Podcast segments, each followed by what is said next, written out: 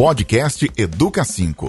Cinco educadores se revezam nos cinco dias da semana para falar sobre um tema relevante do mundo educacional em cinco minutos.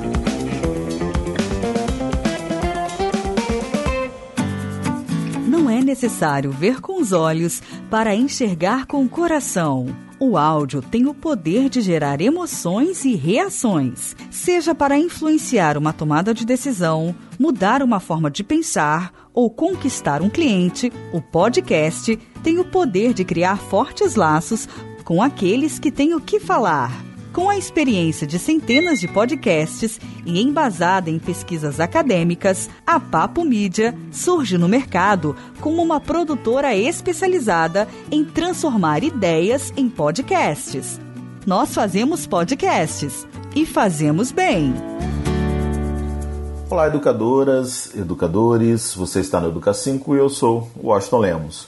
E eu acho que está mais do que na hora da gente ter uma boa conversa sobre ensino por competências, que é uma daquelas coisas que se assemelham a caviar, coisas que a gente nunca vê, só ouve falar, parafraseando o filósofo Zeca Pagodinho. Bem, o ensino por objetivos, né, que é este tradicional que a gente usa, ele visa analisar os diferentes graus de aprendizagens que o estudante deve adquirir em função dos diferentes conteúdos disciplinares. Um dos problemas é que, tradicionalmente, esses objetivos são determinados de modo propedêutico e seletivo. Assim. Explico. Neste modelo, o ensino é visto como um percurso de superação de etapas. Ah, por exemplo, o ensino fundamental é visto como uma preparação para o ensino médio, o ensino médio é visto como uma preparação para o vestibular, para o Enem e qualquer outra prova para ingresso no ensino superior, ou seja, a vida universitária. Normalmente é assim que o ensino é visto, né, tradicionalmente.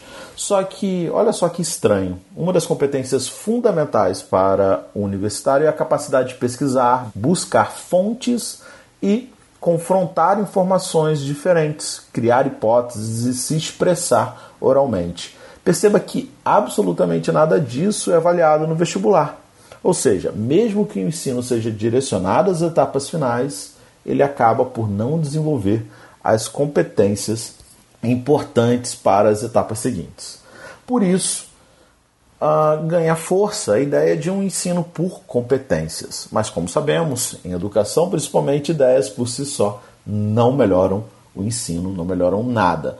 Muito menos quando essas ideias se limitam a questionar a forma de ensinar e ignoram o grande desafio que é aquilo que deve ser ensinado.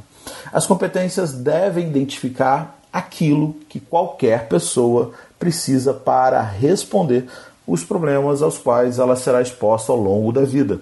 Ou seja, a competência é uma intervenção eficaz nos diferentes aspectos da vida, mediante ações que mobilizem de modo interrelacionado componentes factuais, conceituais, atitudinais e procedimentais. Parece confuso, né? E é. Ou seja, precisa articular fatos, conceitos, atitudes e procedimentos. E sim, é algo uh, que demanda energia para ser feito. Então, mais do que uma nova ideia, o ensino por competências exige um grande esforço um esforço para reestruturar a prática do ensino-aprendizagem, alterando desde a maneira de se apresentar um determinado conteúdo, passando pelo próprio objetivo do processo escolar, chegando à reestruturação da formação e do papel dos professores. É um trabalho para lá de trabalhoso, é um desafio para lá de desafiador.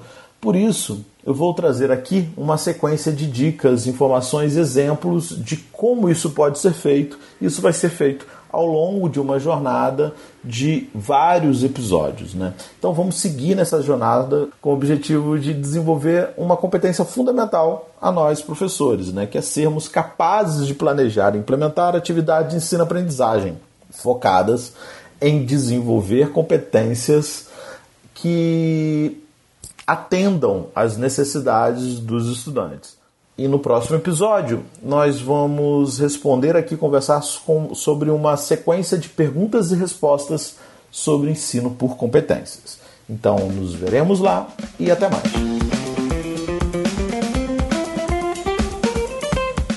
Este episódio é produzido por Papo Mídia, transformando as suas ideias em podcasts.